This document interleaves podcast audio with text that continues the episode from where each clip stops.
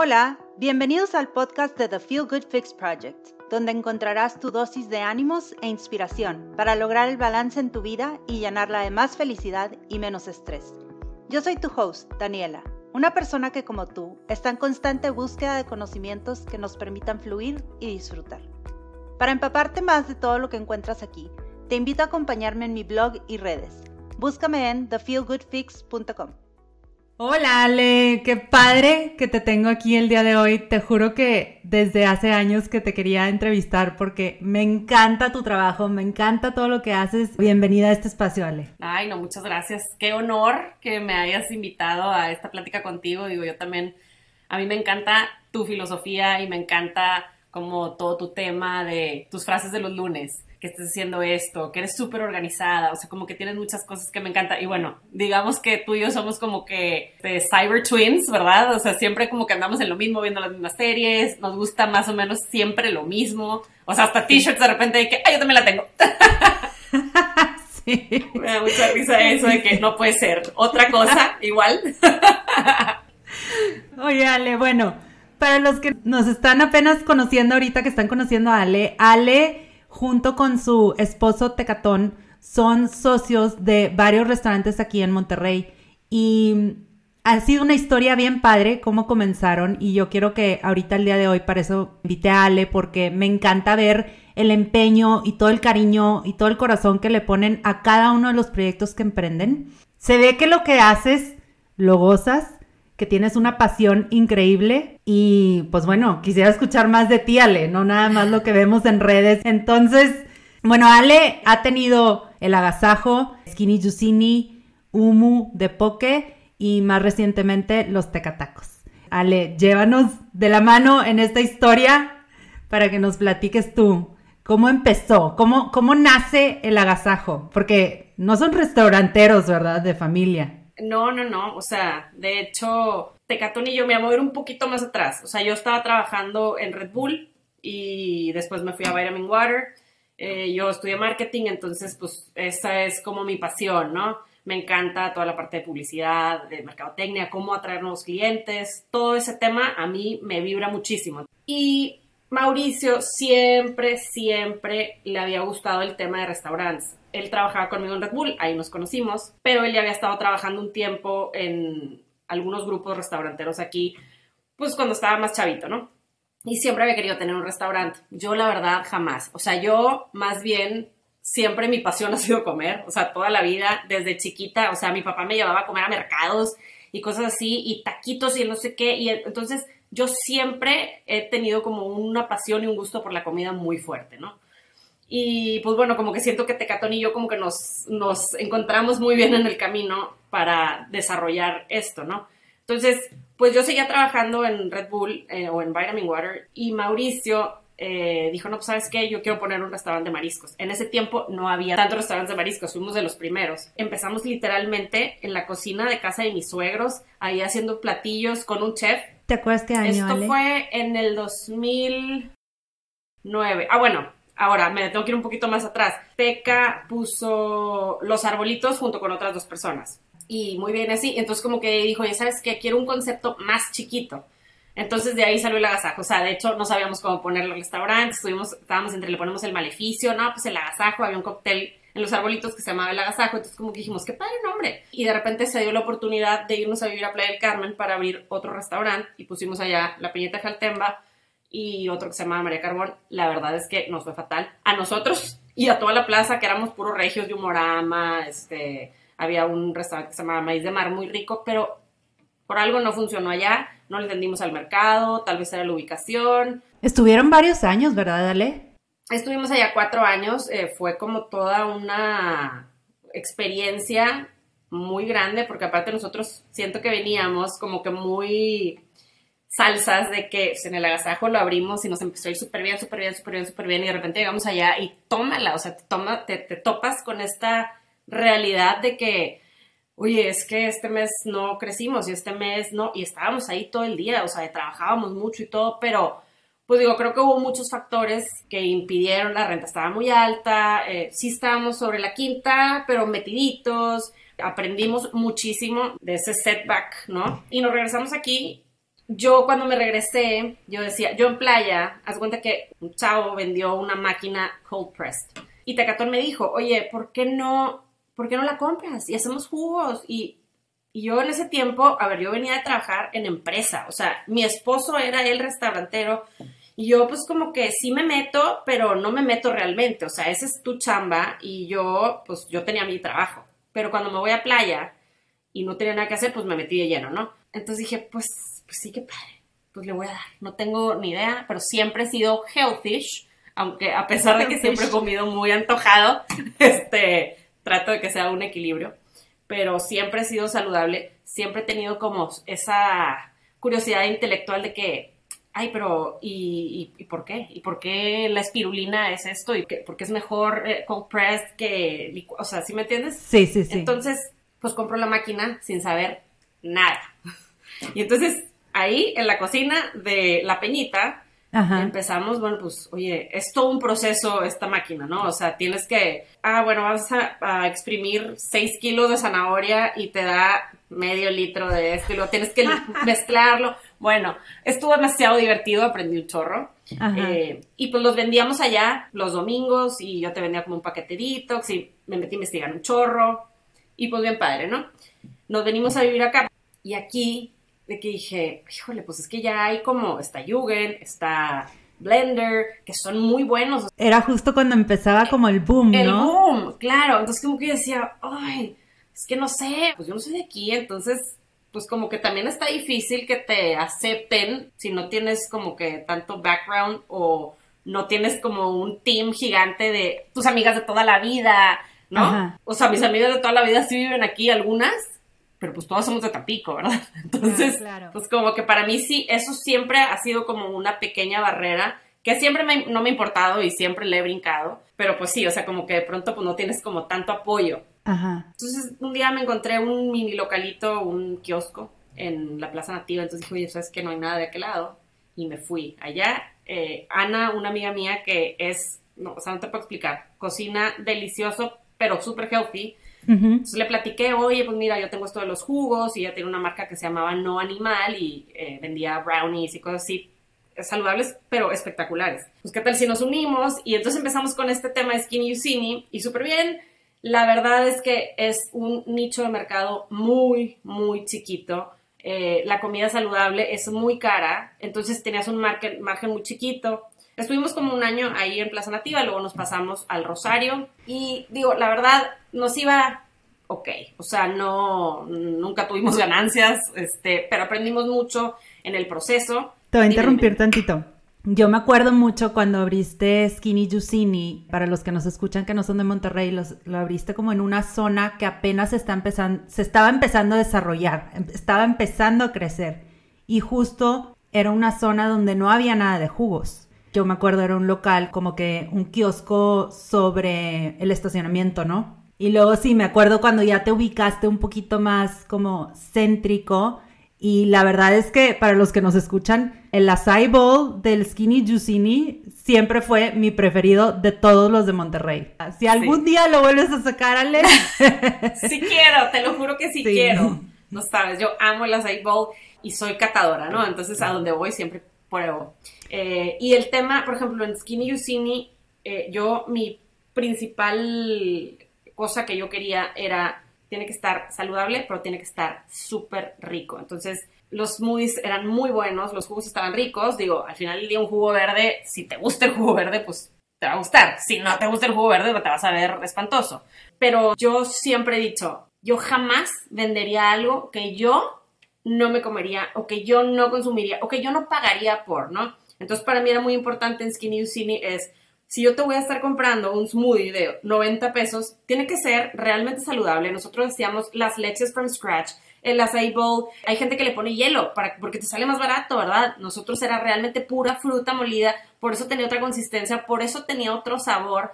La granola la hacíamos ahí, o sea, hacía muchas cosas. Ana, mi socia, hacía los brownies espectaculares, eh, los muffins, etcétera, ¿no? Entonces, pues bueno, a la par, pues Teca estaba con agasajo, ¿no? Yo estaba con Skinny y de pronto yo me di cuenta, como en el 2014 más o menos, que había un food trend que eran Pokeballs. Y yo dije, esta onda me gusta, se me hace que está fácil. Es que le platicé a mi hermano y mi hermano, pues va. Pero bueno, en, lo que cotorreábamos, no sé qué, de repente se pone Hoku.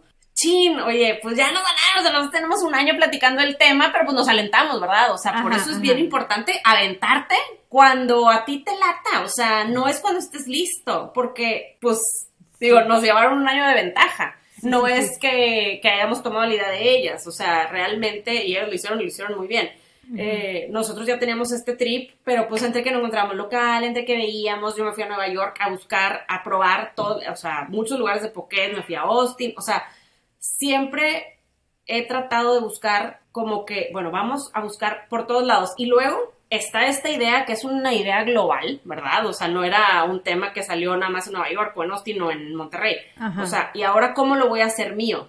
Mm, Entonces, bueno, pues ya abrimos Humu y nosotros fuimos los primeros que dimos los pokés mezclados. En todo el mundo los pokés se sirven una cama de arroz, se pone la, eh, proteína y se pone la verdurita y un aderezo, ¿no? O sea, los pokés son hawaianos y es como una entradita, es un, es un fish salad, haz de cuenta. Entonces, yo, o sea, fue así como una coincidencia, Dani. Nosotros estábamos eh, haciendo las pruebas, entonces invitábamos a gente, entonces le presentábamos, teníamos como los signature, le presentábamos el Pokéball a la gente, no, pues mira, este es el mukulele eh, y trae esto, esto y esto, no sé qué. Entonces, pues no le íbamos a dar un Pokéball gigante, lo que queríamos es que probaran nuestros 6, 7 signature. Ajá. Entonces regresábamos el bowl, lo mezclábamos todo, lo servíamos tipo en vasitos chiquitos y lo damos a probar, ¿no? Invitamos a mucha gente a probar, a que nos dieran su opinión y todo.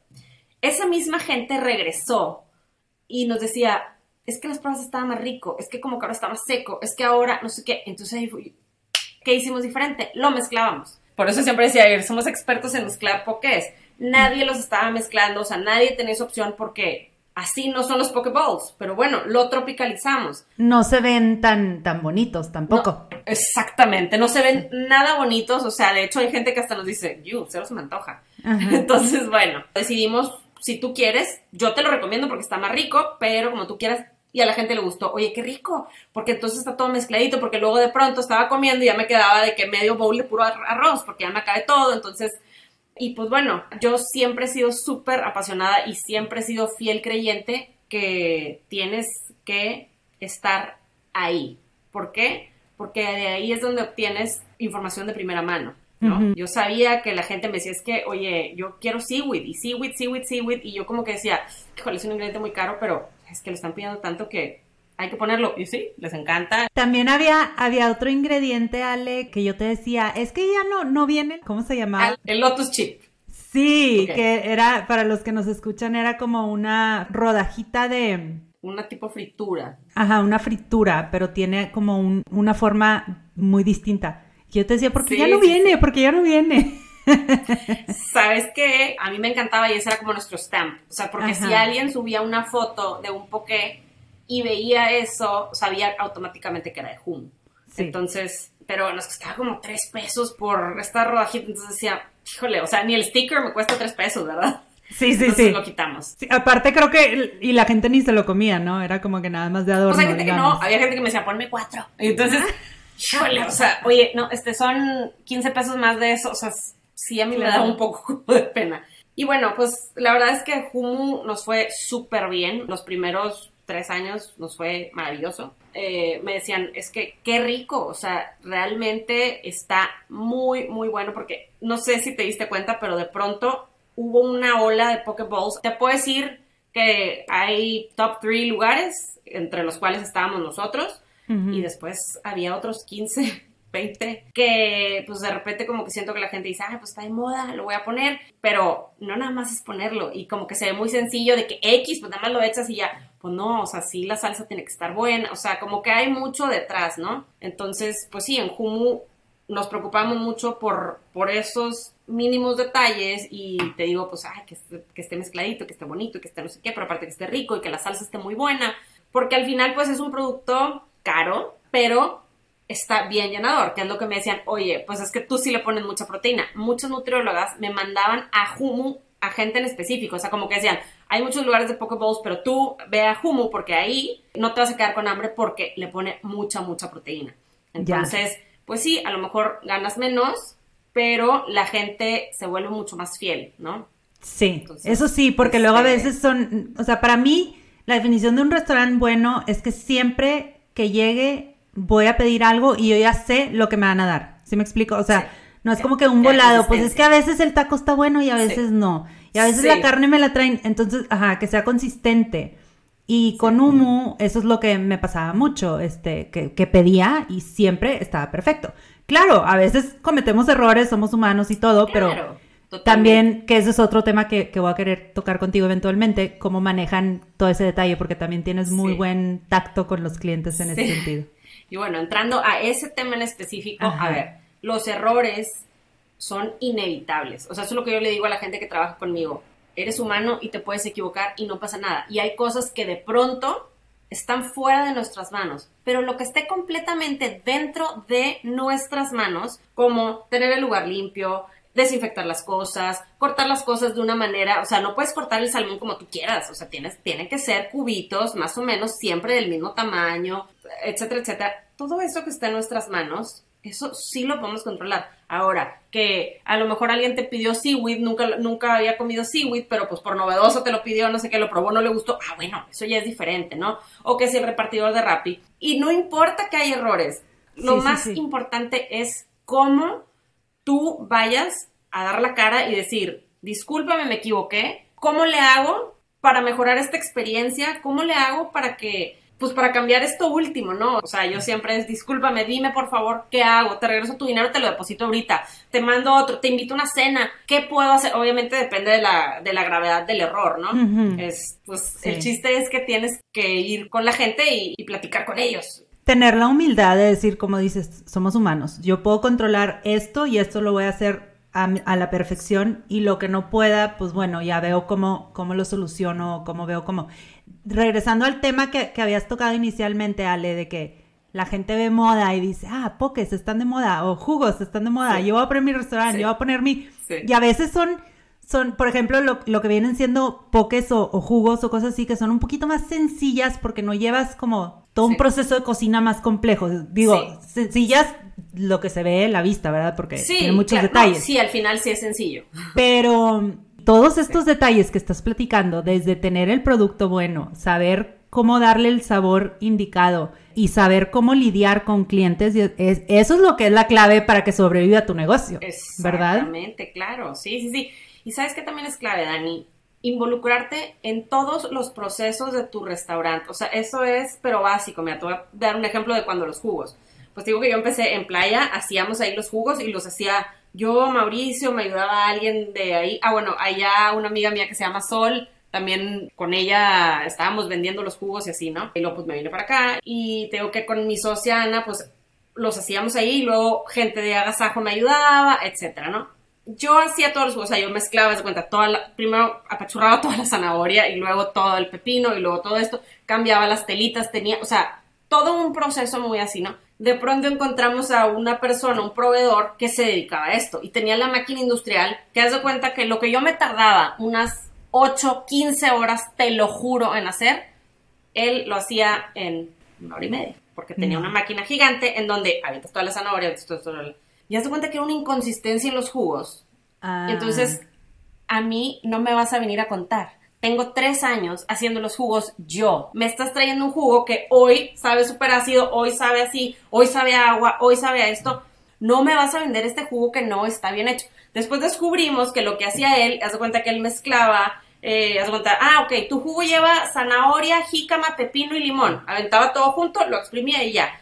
Pero a ver, no siempre un kilo de zanahoria te da 200 mililitros de líquido. a veces le viene más jugoso, a veces no. Entonces, yo lo que necesito es que tú me, que mi fórmula de mi jugo lleva 200 de pepino, 100 de zanahoria, 50 mililitros de limón, ta, ta, ta. Esa es mi fórmula del jugo, no lo que tú me estás dando, ¿no? Entonces yo le decía, lo siento, pero yo, mi producto tiene que estar como yo lo he ofrecido los últimos tres años te guste o no, yo te lo estoy comprando a ti, ¿puedes o no puedes? Y ya, finalmente ya nos, este, nos acomodamos bien y nos siguió vendiendo y todo, pero, o sea, yo creo que yo era su pesadilla y dolor de cabeza. Yo le decía, porque yo sé que él le, le vendía a otros lugares.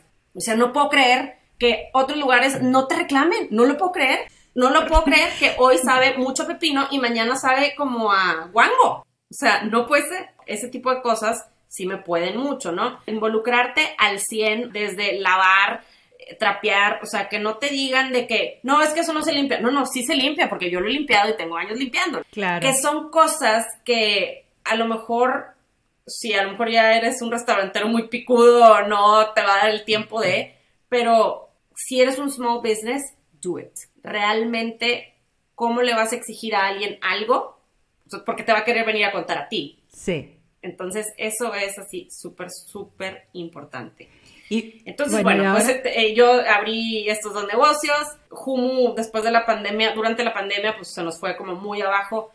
Nació mi bebé. Entonces, pues realmente no he podido estar tan al pendiente como me gustaría. Entonces, por Ajá. eso tomé la decisión de, pues, traspasarlo. Entonces, en eso estamos ahorita Ok. pero fue un negocio que nos dio mucho, que aprendí demasiado.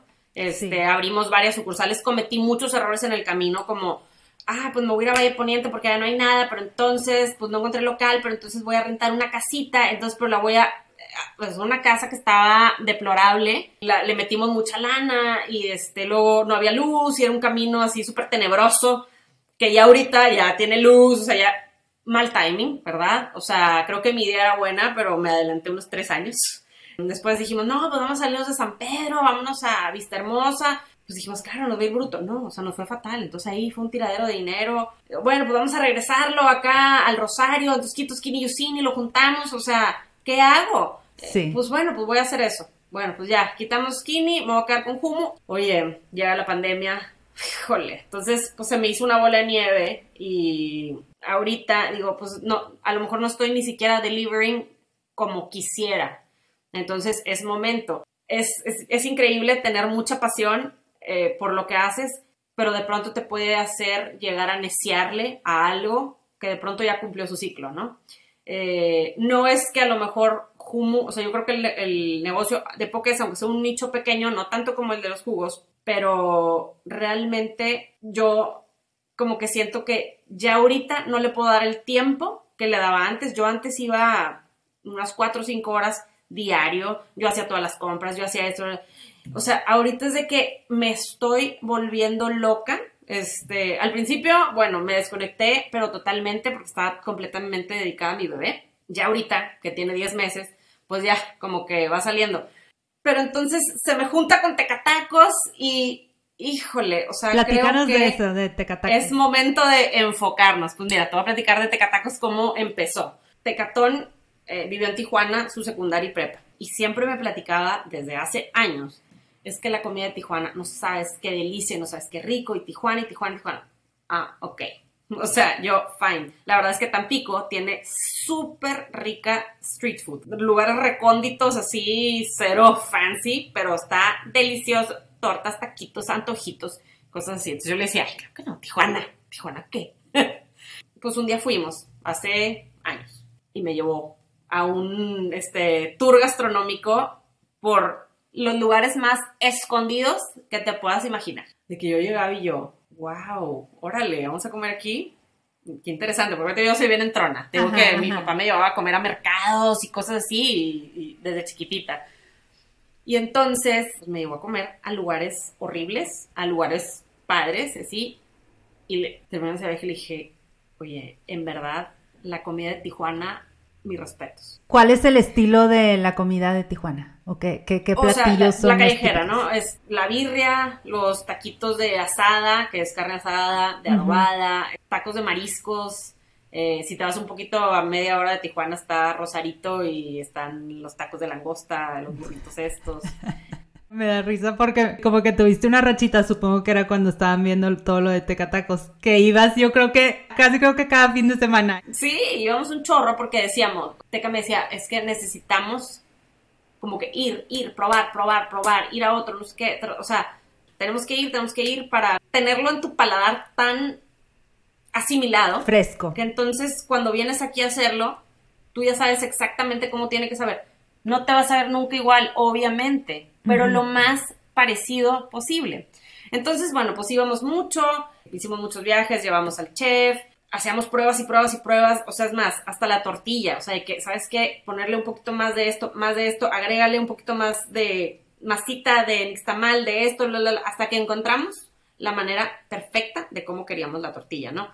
Todo esto te lo estoy diciendo sin tener un local, sin, o sea, solamente era un sueño. Normalmente como, como hacemos nuestro proceso de los restaurantes, ya sabemos este, qué queremos, tenemos el local y luego, espérame, es que ni siquiera tengo, no he hecho pruebas y no sé qué, ta, ta, ta. Entonces aquí empezamos completamente al revés. Teníamos ya el menú en nuestra cabeza, los nombres, cómo se iba a llamar el lugar, todo, no tenemos lugar. Entonces se viene la pandemia y bueno, pues es un proyecto que vamos a tener que frenar y esperar, pues a frenar y esperar. En, en esa pandemia dijimos, ¿sabes qué? Vamos a aventarnos una kitchen, los restaurantes están cerrados, el delivery es muy bueno. Bueno, durante la pandemia en Agasajo, pues al principio fue un, un frenón, pero nos dedicamos, nos metimos ahí al 100, Dani. O sea, estábamos ahí codo a codo con todo. O sea, mientras toda la gente estaba encerrada en su casa, Teca y yo estábamos ahí con toda la gente que venía en camión todo el día, o sea, si somos los líderes del barco, somos los primeros que tenemos que estar aquí en el negocio al frente. Sí estamos en una pandemia, sí está muy cañón, pero ¿cómo yo le voy a exigir a alguien, vente a trabajar y en camión, ¿verdad? Y yo voy a estar en mi casa dirigiéndote por el celular. Discúlpame, pero pues así no es, ¿verdad? O sea, empatía ante todo. Entonces empezamos eh, a estar ahí mucho y así nuestro delivery, pues lo mandábamos en, en unos recipientes muy feos. Entonces yo fue que, ¿sabes qué? Si hoy por hoy la gente no viene, lo más importante es nuestro packaging. Entonces, simplemente poner un sticker, vamos a buscar otro X, o sea, digo, un botecito más lindo y eso le da todo un plus. No sabes cuánta gente nos dijo y luego yo me dediqué mucho a poner en redes exactamente qué estábamos haciendo para cuidarnos mira, pusimos afuera un lavabo y luego nuestros empleados entran por esta puerta, el salón estaba cerrado, entonces aquí dejan toda su ropa, aquí se cambian, acá los desinfectamos, acá esto, y era algo que hacíamos, nosotros desinfectamos los, este, el, lugar, etcétera, etcétera. Y, Me acuerdo que hasta decías que, que, se llevaban los uniformes a la, a la tintorería diario. A una tintorería, exacto. Y se los dábamos todas las veces que llegaban el uniforme limpio. ¿Por qué? Pues en ese tiempo que no sabemos bien qué onda el COVID, que se pasa, que si no, que si esto. Me acuerdo, Ale, porque cuando empiezas a sacar todo eso, me acuerdo que había como un miedo y un pánico de que ni siquiera, que la gente ni siquiera quería pedir a domicilio, porque no entendíamos de que cómo se contagiaba. Sí, claro. Entonces, me acuerdo que tú explicaste, subiste el video, explicaste todo el proceso, cómo pasaba. Y yo le decía a Ganem, es que nada más, yo al único lugar que le tengo confianza ahorita de pedir es a la gasa. Un chorro de gente me decía eso, un chorro de gente me decía eso, de que porque eres una freak. Y yo, pues soy una freak y aparte soy una pesadilla con el tema del cubreboca. Entonces tú tienes que estar ahí diciéndole de primera mano. Yo le decía, claro, pues sí, qué incómodo traer el tapabocas hasta acá, pero hasta acá va.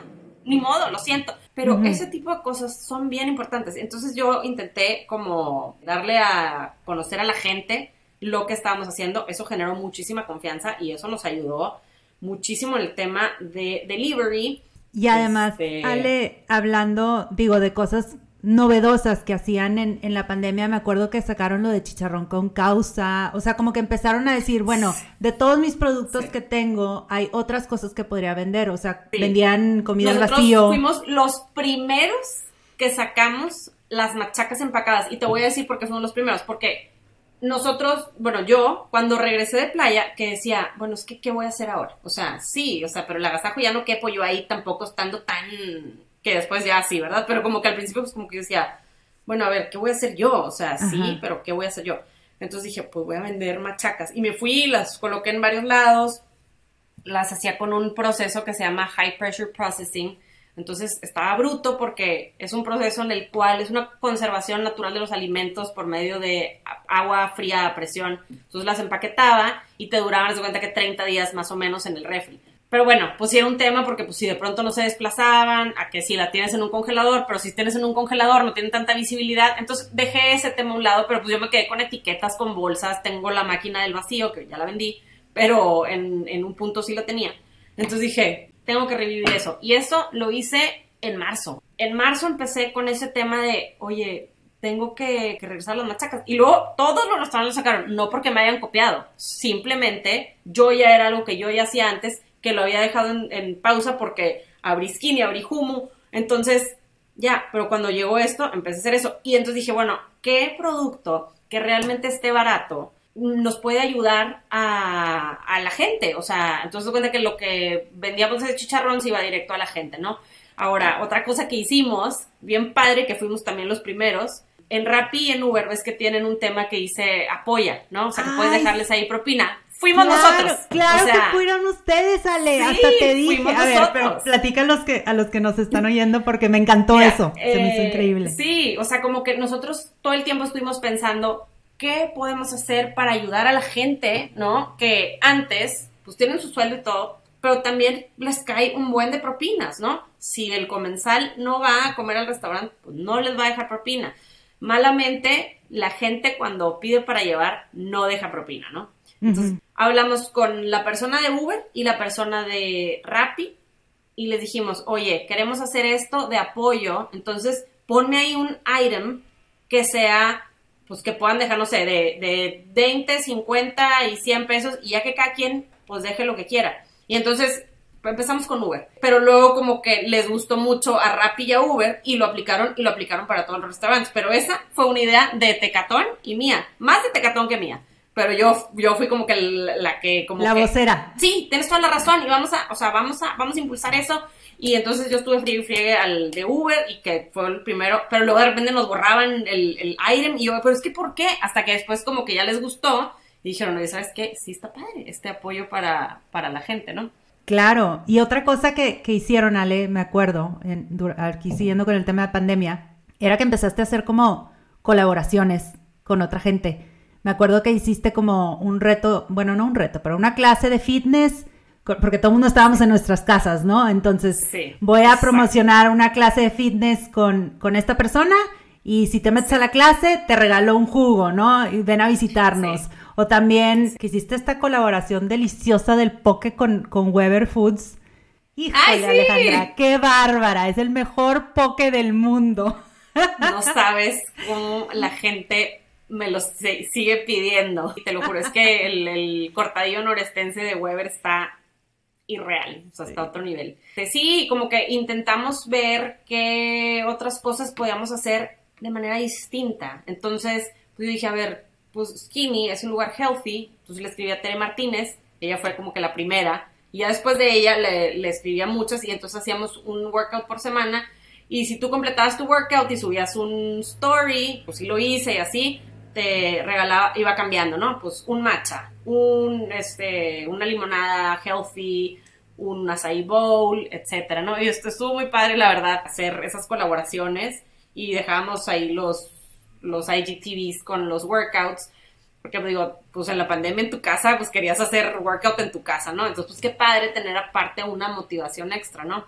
Otra cosa que hicimos cuando ya se empezó a reabrir fue el tema de poner un lavabo afuera. Igual, nosotros fuimos los primeros que pusimos el lavabo y luego Jorge Ureña le habló a, a Teca y le dijo, oye, qué buena idea, ¿dónde, dónde lo hiciste? Padre, y lo puso afuera también de sus restaurantes y luego todo el mundo lo hizo, ¿no? Pero pues, creo que nosotros fuimos como que pioneros muy proactivos en cuanto a qué podemos hacer diferente, qué podemos hacer para, para dar más tranquilidad, para intentar pues vender más, ¿verdad? Obviamente, para ayudar a la gente, etcétera, ¿no? O sea, como que todo un, un circulito y pues funcionó bien. Súper bien. Otra última cosa que hiciste, Ale, que me acuerdo, es que sí, como que se nota que traes este background de mercadóloga y de, creatividad constante, ¿eh? porque otra cosa que hicieron, que a lo mejor no va directamente en los restaurantes, pero creo que, que era un apoyo económico para ustedes, para también poder seguir con sus negocios, traérselo de los Shake Shacks.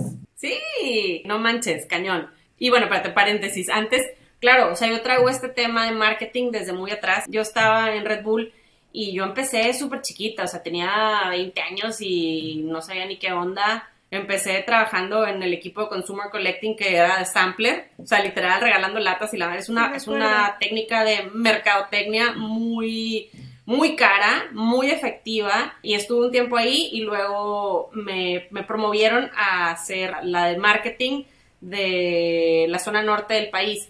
Mi jefe era Tino Madero y él tiene un, no te puedo explicar, él es mi mentor y todo, o sea, mi core y, y, cómo soy de intensa y así, siempre lo fui, pero como que siento que él me lo sacó, ¿sí me entiendes? O sea, él y su jefe era Jorge Escames y ellos dos como que tienen esa misma escuela. Y yo antes de Red Bull, digo, nunca había trabajado, ¿verdad? Pero tenía otra mentalidad y era como que más SEO y como que sí creo que mi vida de laboral se formó en ese primer trabajo. Ahí chiquita y, manejaba toda la zona norte del país, tenía más de 30 niñas a mi cargo. Ahí también hice muchas cosas muy diferentes, Dani. Digo, déjame te platico así rápido porque eso es algo que nunca lo platico y realmente es algo bien importante eh, en, Red Bull se dividía el país por la zona norte, que era la mía, eh, la zona suroeste y el centro, que se dividía en dos, y el noroeste.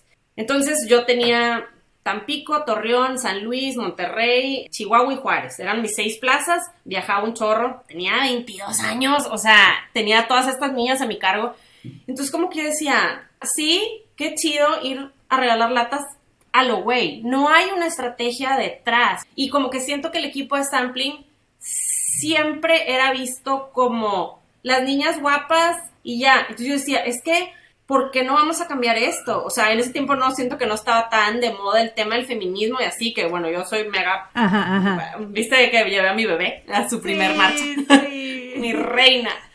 Entonces yo decía, oye, sí, qué padre, beautiful girls, pero brains and beauty. Entonces ¿Qué más vamos a hacer? Había un equipo que se llamaba la parte de on-premise y off-premise, ¿no? Unos son los que se dedicaban a centros de consumo y otros se dedicaban a las tiendas de, conveniencia, supermercados, etcétera, ¿no? Y entonces yo dije, oye, tenemos, o al menos yo tengo 30 niñas en todo el país que están en la calle, que están, o sea, feet on the street es lo que te va a dar toda la información.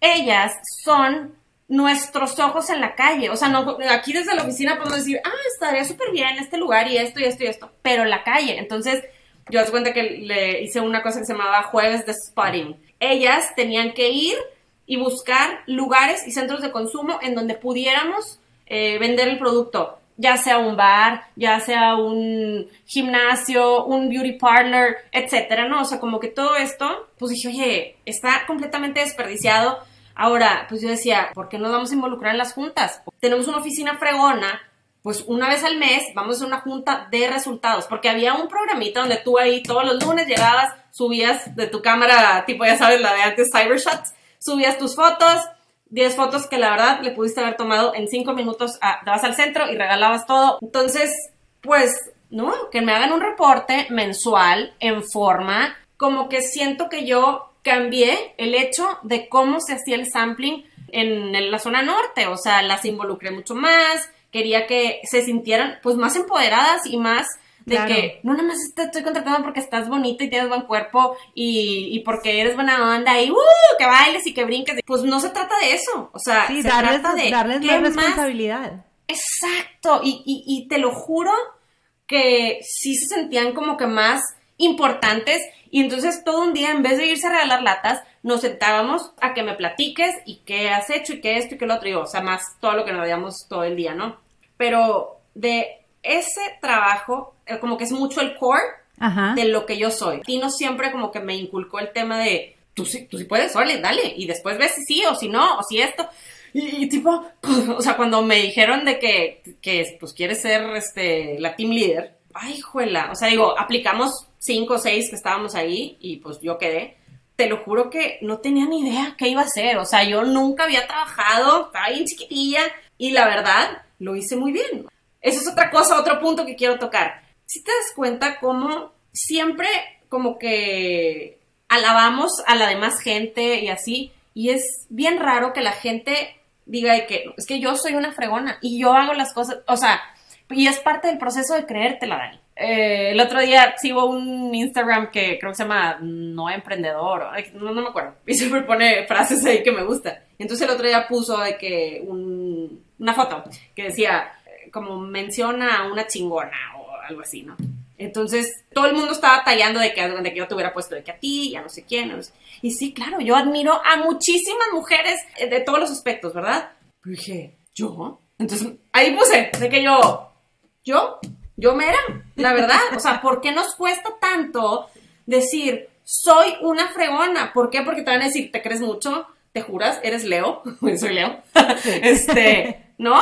Pues a lo mejor sí, pero ¿y qué? O sea, ¿por qué puedes ir a echarle flores y hablar maravillas de otra mujer, hombre, persona, de quien tú quieras, o gente que ni conoces, que no te echas flores a ti, ¿no? Entonces, bueno, eso es parte de, de, de, creértela y de, lograr cosas y decir, o sea, lo más importante en la vida es lo que tú creas de ti. Da igual lo que los demás piensen, que si no, que si se burlen, que si no, que bla, no me importa. O sea, lo más importante es lo que tú creas de ti y que tú hagas las cosas y que seas congruente. O sea, volvemos a lo mismo de yo no te iba a vender un jugo que estaba feo, porque pues ya, porque pues no, o sea, hay que ser congruente. Yo te voy a vender algo que esté bien rico, que esté saludable, etcétera. ¿Me entiendes, no? Totalmente. Entonces, bueno, eh, yo, aquí se viene mi, mi, background de marketing, así, luego después de ahí me jalotino a, a Vitamin Water. Y también estuvo bien padre, o sea, fue otro proyecto porque pues fue lanzamiento en México y padrísimo, así. Y estas dos empresas, o sea, Vitamin y Red Bull, digo, pues estaba en marketing y es, o sea, un marketing padrísimo porque puedes hacer lo que tú quieras y puedes think out of the box. Entonces creo que eso me forjó para hacer las cosas diferentes ahora en mis restaurantes, ¿no? Y bueno, algo iba a mi punto de, decirte un poquito lo demás. Es que te pregunté lo de Shake Shack. Ah, entonces en la pandemia me doy cuenta que una chavita estaba trayendo en el avión de su papá, que creo que iba los viernes y regresaba y así, bla, bla, Entonces yo le compré varias veces. Y una vez le escribimos eh, que, oye, te queremos pedir no sé qué. No, es que me voy de viaje todo un mes y medio, entonces pues no, ya no voy a traer. Entonces dije, ah, pues bueno, gran oportunidad. Una vez que fui al DF, conocimos a un chofer de Uber y pues, pues, como que le bajamos los datos y así, y entonces yo estaba yendo mucho tiempo a, al DF para un tratamiento de in vitro con mi bebé. Entonces, pues él siempre me movía, porque había veces que Tecatón no podía ir y así, entonces pues ya era un chofer de confianza, más tranquilidad para Tecatón cuando, sobre todo cuando, yo, cuando él no iba. Total, le dije, oye, ¿sabes qué? Vete al Shake Shack más cercano que tengas pide hablar con el gerente y tienen estas cajas y dile que pues le quiero comprar, este, le quiero comprar, no sé, 100, 50, ya veré, pero pregúntale. No, no, pues sí, te las vende al precio normal de la tienda, nunca me hizo un descuento, nunca nada. Estuve trayendo como durante mes y medio, dos meses, ya ni me acuerdo cuánto, todas las semanas, después hasta me armé una ruta que era, o sea, Monterrey, Victoria, Tampico, Veracruz, y una sola vez nos aventamos Playa del Carmen, Cancún y Mérida, o sea, pero por lo general era Monterrey, muchas veces era Tampico, y, pues súper bien, o sea, digo, la verdad, aparte pues yo nunca desembolsé lana porque lo hacía, pues lo pagabas antes, entonces tampoco creas que le fue el gran negocio, digo, sí le ganamos muy bien, pero pues digo, el puro flete me costaba como 12 mil pesos, ¿no? Entonces, como que la gente decía, oye, pues es que ya me metí a ver, cuesta 700 pesos. Ah, bueno, lánzate en avión por tu, por tu caja, porque eso sí regresa, ¿verdad? Claro, este, Pues yo tenía que sacar el costo, se tenía que vender creo que mínimo 30 cajas para cubrir los gastos, ¿no? Y ya luego le ganamos como 400 pesos por caja, que pues la verdad estuvo bien. Humo estaba vacío, entonces, este, pues ahí llevaba todas las cajas, pero, o sea, hace poquito cuando se vinieron a poner aquí les escribí y dije, oye, pues que me invite a una burger o algo este, pero les escribí yo, ay, qué padre que va a estar aquí. Les dije, obviamente no necesitaban introducción, pero nada más quiero que sepan que yo les vendí más de medio millón de pesos en hamburguesas aquí en Monterrey. O sea, y de que, ah, chido, qué padre, felicidades. ni una shake. Bueno, ni, ni una shake ni nada. Pero bueno, este estuvo padre porque pues, estuvo novedoso. Claro, y volvemos a lo mismo, Ale, de, de no congelarte, ¿no? O sea, de, de no pasártela nada más planeando, como dices que te pasó con Humu, de que planeas, planeas, planeas, planeas y, y, como que te frena. Y aquí en este momento, cualquiera hubiera dicho ni de chiste, o sea, aventarte toda la logística, ir a pedir, ir a... Pero es el como, el ir perdiéndole el miedo poco a poquito, ¿no? Es el como sí, yo siempre busco el como sí y eso es lo que, lo que te digo, que como que eso me dejó Tino muy metido en mi cabeza. Es que siempre es el como sí. Yo siempre digo que sí y después I'll figure out qué voy a hacer, ¿no? Claro, me encanta. Sí, bien padre. Em, y bueno, regresando al tema de los tecatacos. pues haz de cuenta que ya te digo que íbamos, veníamos, no sé qué, hacíamos pruebas, bla, bla, bla. Y pues dijimos, ¿sabes qué? Vamos a aventarnos. Había una Dark Kitchen que está aquí en Vasconcelos, al lado donde estaban las alitas enfrente de Lordas. Claro. Bien padre, súper bien puesta y todo. Pues, pues bueno, vamos a darle. Entonces empezamos en diciembre 2020 ahí y lento, ¿no? O sea, diciembre lento, enero se me ocurre poner en Lady Multitask Post. Mi esposo y yo abrimos esto, estos tacos, la verdad están espectaculares, bla, bla, bla, bla, bla. Pues pegó tan bien el post, de verdad, o sea, eso que dices, qué fregón esa comunidad de mujeres que nos subieron, ¿sabes? Ajá. Ahora, nosotros pues tenemos tacos de asada, adobada, tenemos un menú mucho más chiquito del que tenemos ahora, ¿no? Pero la quesabirria se volvió, o sea, primero me hablaban y me decían, quesabirria, ¿qué es eso? Guácala, suena a intestinos. Y usted se me antoja por el nombre, no sé qué. Claro, pues sí, yo también la primera vez que oí el nombre birria dije, Sí. qué asco. O sea, la verdad, sí suena a ojo con tripa. Entonces, pues como que se empezó a correr la voz. Me hablaba gente y me decía, quiero probar esas quesabirrias que todo el mundo está hablando que están súper ricas, no sé qué. Y si te das cuenta, nosotros no fuimos los primeros en tener quesabirrias. Ha- Había muchos otros negocios que tenían, pero nadie estaba hablando de las quesabirrias. Entonces, estuvo bien padre porque realmente nosotros las pusimos en el mapa.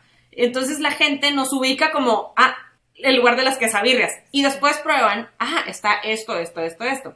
Y nosotros decíamos, oye, pues qué padre si van a probar nuestros tacos a domicilio y les gustan, en el momento en el que estemos listos para abrir, les van a súper encantar, ¿no? Entonces, hicimos muchas pruebas para que el delivery estuviera al 100. Hacíamos pruebas de la tortilla, de que, bueno, que sea de 30 gramos, no, que sea de 20, no, que sea de 40, ay, no, es que está muy gorda, ah, bueno, que sea de 15, ay, no, es que está muy flaca, es que se rompe, es que esto, es que lo, o sea, Wow. dejábamos los tacos de que vamos a dejarlos una hora porque de pronto llega un Rappi que se tarda mucho tiempo Claro. y luego vaya a entregar otro pedido, etcétera, etcétera, etcétera. Entonces, hay muchos factores que pueden arruinar tu servicio a domicilio. Ajá. Entonces, pues hicimos como muchas, muchas pruebas de qué era la manera óptima de nosotros enviarlo, ¿no? Entonces, bueno, pues estuvimos ahí, pues diciembre 2020. Siento que Lady Multitask nos puso como que en Ajá. un escaloncito y luego hay un Facebook que se llama Auditores Gastronómicos. Sí. Y uno de, bueno, Roberto Rufo, eh, pues yo le escribí y le dije, oye, abrí estos tacos, ¿quieres probarlos? Ay, creo que sí, no sé qué. Pues fue, probó y puso un muy buen review. Y entonces siento que esas dos cosas, ¡pum! La gente nos empezó a ubicar, ah, este lugar de tacos, no sé qué. Aquí el tema, lo que pasó es que se empezó a abrir todo y entonces la gente quería salir, no quería Ajá, pedir. Entonces, claro. híjole, había días que te lo juro que vendíamos 700 pesos, Dani. O sea, y sí, bien me fue, ¿verdad? Ajá. Este, y ahí, híjole, como que decíamos, ¿qué hacemos? ¿Qué hacemos? ¿Qué hacemos? ¿Qué hacemos? Pues bueno, vamos a seguir aquí, ya vemos. Y entonces empezamos a buscar local, ¿no? Y entonces encontramos uno en el centrito que estaba maravilloso, ya lo visualizamos, está fregón, ya como lo queríamos, no sé qué. Estábamos a dos de cerrarlo y de repente, no, pues no, que la señora, que es el hijo, que se peleó y que no, y que mejor van a poner un spa. No. Manches, bueno, yo agüitadísimo porque decía, es que este es el lugar perfecto porque tiene una terraza fregona. Sí. Ya me lo imaginaba cómo lo íbamos a dejar, ¿no? Ajá. Bueno, pues ni modo. Total, luego vimos otro local en Humberto Lobo que también, padrísimo, no sé qué, la renta Caris. carísima. No, no podemos aventarnos. Uno de los errores principales es que tus fijos sean altos, ¿no? Ujú. Y un día random, en un chat que tengo de restauranteros, una chava pone, oye, este, estoy traspasando mi local, es una cafetería que no sé qué, en la Plaza Leticia. Y pues fuimos y, ay, pues está súper bien, está chiquito, estaba muy chiquito el local, ¿no? Pero tenía una terracita, no sé qué. Total, como que muchos peros de que, ah, sí tiene terraza, pero no la puedes techar. Oye, pues no manches, o sea, entre que el calor o que si llueve, que si hace frío, pues no, y el local adentro era muy pequeño, etcétera, mil cosas. Y esta chava nos dice, pero la charamusca también ya se fue y están rentando local. Y nosotros, híjole, es que está bien grande, pues, pero bueno, a ver, total, cotorreamos con el dueño y se armó. Y la verdad es que ahora digo, es el lugar perfecto. Y no sé si te diste cuenta, pero haz cuenta que Vasconcelos volvió la calle de los tacos. Hay un chorro de taquerías. Este, y yo soy muy de la idea de que entre más competencia haya mejor, hay mercado para todos. Qué padre que haya tanta oferta y cosas diferentes. Ah, Me da mucho gusto cuando estoy, llego, o sea, llega a una mesa y oigo que dicen, oye, el otro día fui a los tacos del valle están bien ricos y no sé qué, o de que, oye, no, pues nosotros hemos ido a los atarantados, están buenísimos, o la americana y tal, tal, tal. Y, pero después prueban los nuestros y dicen, y los tuyos también están deliciosos, ¿no? O sea, todos son distintos y todos tienen su encanto y todos tienen su sabor. O sea, yo voy a comer a todos esos lugares y me parecen unos tacos riquísimos y también hay gustos para todo. Habrá gente que pues no le guste tecatacos o que no le guste cierto otro, ¿verdad? Pero bueno. Entonces, bueno, pues te digo que, que pues bien padre porque estábamos Teca, yo y Luis, otro amigo, ¿no? Que somos como que los, los que estábamos en la Da Kitchen. Pero luego llega otra persona que nos dice, oye, ¿sabes qué? Me encantan los tacos, no sé qué, pues yo le quiero entrar. Entonces, pues bueno, pues le entra y entonces él tiene como una estructura muy sólida de contabilidad, etcétera, etcétera. Entonces está bien padre porque siento que nos complementamos súper, súper, súper bien. Y bueno, la verdad es que, como yo le decía a Teca, es que qué padre que nos podamos enfocar nosotros a lo que somos buenos, que, es la operación. Entonces, si yo me quito el tema de contabilidad, si yo me quito el tema de dineros, yo me quito el tema de eso, está maravilloso porque sobre todo cuando tienes un small business, tú haces todo. Tú eres la de redes, tú eres el chofer, tú eres la de compras, tú eres esto, ta, ta, ta. Está bien padre, pero llega un punto en el que necesitas eh, delegar, ¿no? Entonces, pues qué padre que encontramos como esta otra media naranja, ¿no? Abrimos en noviembre a finales en plataformas nada más, ¿no? Y pues ahí estuvimos muy tranquilo, como estábamos en la Kitchen, ¿no? Domicilio, y pues yo le escribí como que a la gente, este, ¿no? Pues de que los clientes que siempre nos pedían, ¿no? Pues ya abrimos acá, seguimos con delivery, pronto vamos a abrir el comedor. Mediados de diciembre fue cuando ya abrimos así, abrimos, y pues estuvo pues bien, pero tranquilón. Enero, pues dijimos, no, pues ya en enero, bueno, pues me da COVID, no, hombre, pues nos encerramos como 15 días, pero bueno, pues digo, estaba abierto y ahí iba, bien. Pero de repente, eh, haz de cuenta que se destapó y nos, o sea, son muchas cosas. O sea, siento que ahorita los tacos están de moda, pero no es una moda pasajera, porque pues tacos siempre va a haber. Sí. Pero ahorita el tema de los tacos es un tema hot en Estados Unidos, aquí, ¿no? La ubicación es muy buena, pues digo, tenemos eh, buen servicio y lo más importante es que tenemos muy buen producto. Sí.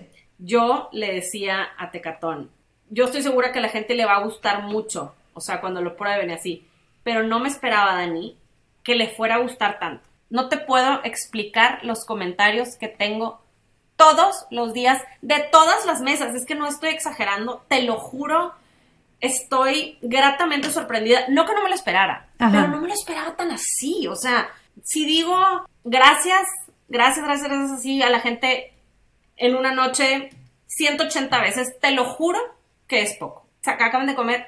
Es que está demasiado rico. Gracias. No, pero es que de verdad, no, qué lindo, muchas gracias. No, es que vamos a regresar. Es que venimos súper recomendados. Entonces, mi frase, la palabra que más repito en el día es gracias. O sea, que estoy feliz de que mi proyecto y mi sueño con mi esposo esté teniendo los resultados que siempre estuvieron en mi mente. La verdad, le ponemos todo el corazón en lo que hacemos, de todo, ¿verdad? O sea, desde hasta ir a escoger el mejor producto y que la carne, etcétera. Por ejemplo, el bistec merma mucho porque tiene muchos gorditos. Ajá. Pues ni modo, que merme pero son unos tacos de pura carne sin gordos. Entonces, esos otros comentarios que nos han dicho, es que yo al principio los vi y dije, ay, están medio caros, pero ya que los probé dije, ah, ya entiendo. Ah. Está bien limpiecito, está muy bien sazonado, las salsas están muy buenas.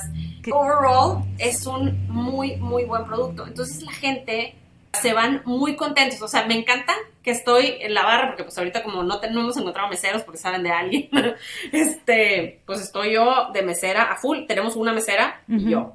Y pues Mauricio está también en la línea y luego de repente también me ayuda porque pues hemos empezado a sacar más mesas y mesas y mesas y no nos estamos dando abasto. Pero me encanta de que de repente estoy en la barra y volteo y veo a alguien de que dándole la mordida a su taco y de que tipo bailando, o sea, de que un happy dance de que yo soy así cuando como algo delicioso. Entonces, ver a gente comiendo y haciendo caras de que, uff, no, está buenísimo. Y los comentarios, y eso de que me hablen y me digan, es que está demasiado rico, es que te la bañaste, es que está espectacular, es que, wow, porque son tacos muy diferentes, como te digo, sí tenemos gringas campechanas, tacos de trompo, etcétera, que están muy buenos, pero pues tenemos esto que es como tijuanero, que es diferente. Entonces, siento que la gente dice, órale, o sea, como que entre que novedoso, pero qué rico.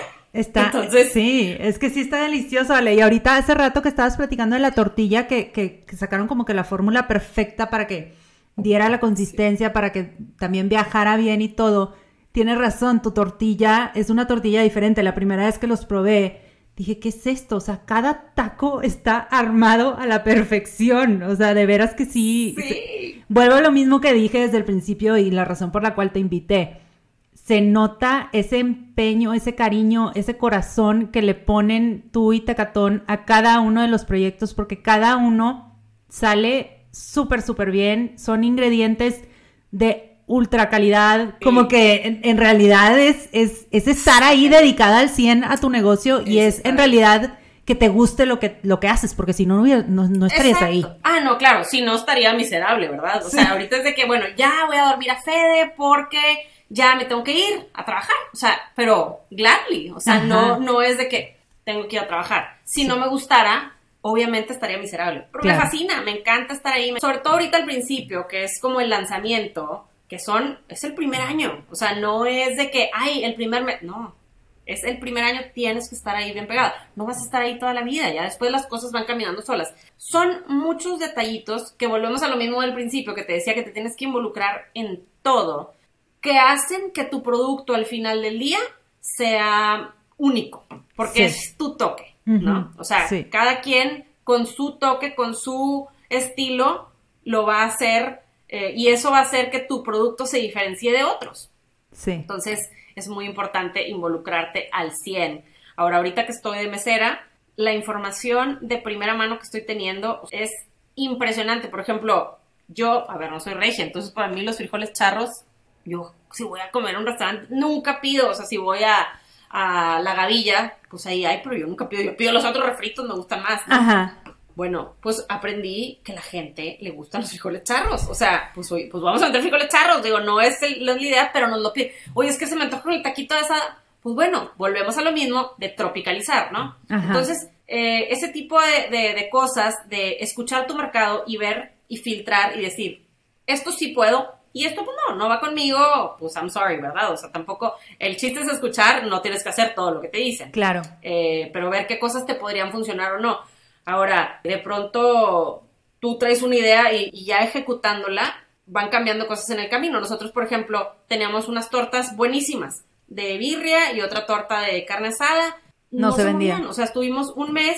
Sea, la gente aquí en Monterrey siento que no come tanto tortas de ese tipo de torta. O sea, comen más tipo mostos, tipo, o sea, como que otro tipo de torta, pero una torta de birria, pues como que siento que no, y pues las quitamos, ¿no? Entonces, es ir ajustándote en el camino entendiendo tu consumidor qué es lo que quiere, ¿no? Y se vale decir, ¿sabes qué? Todo esto no me funciona y lo quito y, vuelvo a hacer algo nuevo, o sea, sí, ¿no? Pero es muy importante tener esa sensibilidad que tu mesero te puede decir, oye, nada, es que no están pidiendo esto y esto y esto. Pero escucharlo de primera mano sí cambia todo, ¿no? Y nadie le va a poner más pasión y empeño y ganas de la que tú le vas a poner. Puedes tener al gerente más maravilloso de confianza que tienes 30 años trabajando con él, sí, pero al final del día, si no es su bebé, pero no se va a desvivir por, ¿no? Totalmente. Eso es muy importante. Ay, Ale, pues qué padre, qué padre historia. Me encantó escuchar todo el trayecto de todos los proyectos que han abierto tú y Tecatón, que han sido muy exitosos todos a su manera. Y estoy segura que Tecatacos no es el último que vamos a ver de ustedes, pero es el, es el más reciente y vayan a probarlo porque están buenísimos los tacos. Ale, ¿algo más que quieras aprovechar a decir aquí antes de pasar a nuestra última sección de preguntas? No, pues el que vayan a probar los tacos, la verdad están bien ricos, bien diferentes y que si les gustan, pues lo compartan. Y no nada más en Tecatacos, o sea, si, si tú tienes una amiga o vas a un lugar y te gusta, para nosotros significa todo que alguien, sobre todo un desconocido, te apoye. Digo, obviamente tus amigas siempre te van a apoyar y todo, pero que alguien que no conoces, que se tome el tiempo de tomar una foto, subir un story, compartirla, tenga 200 followers, tenga 7000, tenga 80 millones, es algo que agradecemos, nos sirve muchísimo y de verdad que como que te da más gasolina, ¿no? Este, los mensajes de apoyo o de las porras, todo eso pues sirve mucho, ¿no? Entonces, digo, vayan a Tecatacos si van y les gusta, por favor, recomiéndenos. Y, bueno, en general, o sea, overall, apoyar a los emprendedores siempre va a ser súper agradecido por la gente que emprendemos. Ay, sí, Ale, ok. Pregunta número uno. ¿Qué no puede faltar en tu día? Mi té verde. Eh, antes de que naciera mi bebé, ejercicio y ahorita sí hago, pero ya no siete días a la semana como antes, que era una intensa. Ahora sí, entre trabajo, bebé, etcétera, pues no, no puedo estar tan así, pero sí, té verde es una constante en mi vida. Muy bien. ¿Qué tienes en el buró a un lado de tu cama? Suplementos. Como viejito. Este, tengo magnesio, tengo vitamina D, tengo zinc, tengo ashwagandha y melatonina a veces. ¿Cómo es tu rutina de la mañana? ¿Tienes rutina? Porque ahorita yo sé que a lo mejor tu vida está un Híjole, poco... mira, ahorita la verdad es que no tengo tanta rutinita. O sea, mi rutina antes sí era me despertaba, meditaba, este, me iba a hacer ejercicio, me hacía un smoothie o fasteaba. Pero ahorita la verdad es que mi rutina me la marca Fede. Me despierto a veces a las 5 de la mañana, a veces a las 4, a veces a las 7. Por lo general duerme bien, Ajá. pero mi rutina se marca en base a Fede y sus horarios de que entonces ahora le toca la siesta y bueno, es todo un mundo motherhood muy interesante, muy, muy increíble. Pero sí, o sea, ahorita no hay como una rutina per se. Ok. Eh, y siempre he sido más este, nocturna. Cuando mi cerebro está mucho más activo y cuando se me han ocurrido las mejores ideas y las cosas, siempre, siempre es en la noche. Muy bien, muy bien. Se vale. Y se vale ahorita no tener rutina. Es una etapa. Dios mío. sí. ¿Cuál ha sido la última serie o película que hayas disfrutado? Ay, la de Yellowstone. Muy buena. Digo, como que no pensé que me fuera a gustar, pero la verdad me encantó. Muy bien. No la he visto. La, la tengo que ver. La tengo pendiente. Ay, sí, do it, do it. Sí Y última pregunta, Ale. Si pudieras recomendarle un libro a las personas que nos están escuchando, ¿cuál les recomendarías? Pues mira, yo creo que mi libro favorito así de novela fue el de los pilares de la tierra. Me encantó, o sea, he leído muchos libros, pero ese, de eso de que no podía dejar de leerlo, ¿no? Ale, muchas, muchas gracias por acompañarnos el día de hoy. Quería tocar 80 otros temas, pero me tenías picadísima y la verdad es que siento que todo lo que nos compartiste, o sea, súper valioso. Me encantó toda la historia. De veras que se nota el background que traes de esa como escuela de, de la filosofía de trabajo y también se nota que ya lo traes en la sangre todo este tema de la creatividad y se nota que te apasiona la comida y que te encanta lo que haces y de veras que los felicito muchísimo por todos los proyectos que han sacado tú y Tacatón. Son un excelente team Gracias. y estoy segura que vienen muchas, muchas cosas más muy buenas para los dos. Ay, gracias, Dani. No, y muchas gracias por invitarme. Digo, la verdad, para mí fue un honor cuando me escribiste. Dije, claro, o sea, partiendo del punto que digo, bueno, pues yo no soy una persona famosa, ¿por qué me va a invitar? Pero qué honor que me hayas invitado. Y luego también digo, pues qué padre, porque pues normalmente tú piensas de que, ay, tengo que ser famosa o tengo que ser, tener millones de followers para poder hacer cosas así. Y pues la verdad es que no. Puedes no tener ningún follower y estar succeeding en life. Y también puedes estar plena y succeeding en ciertas cosas de tu vida y en otras no tanto.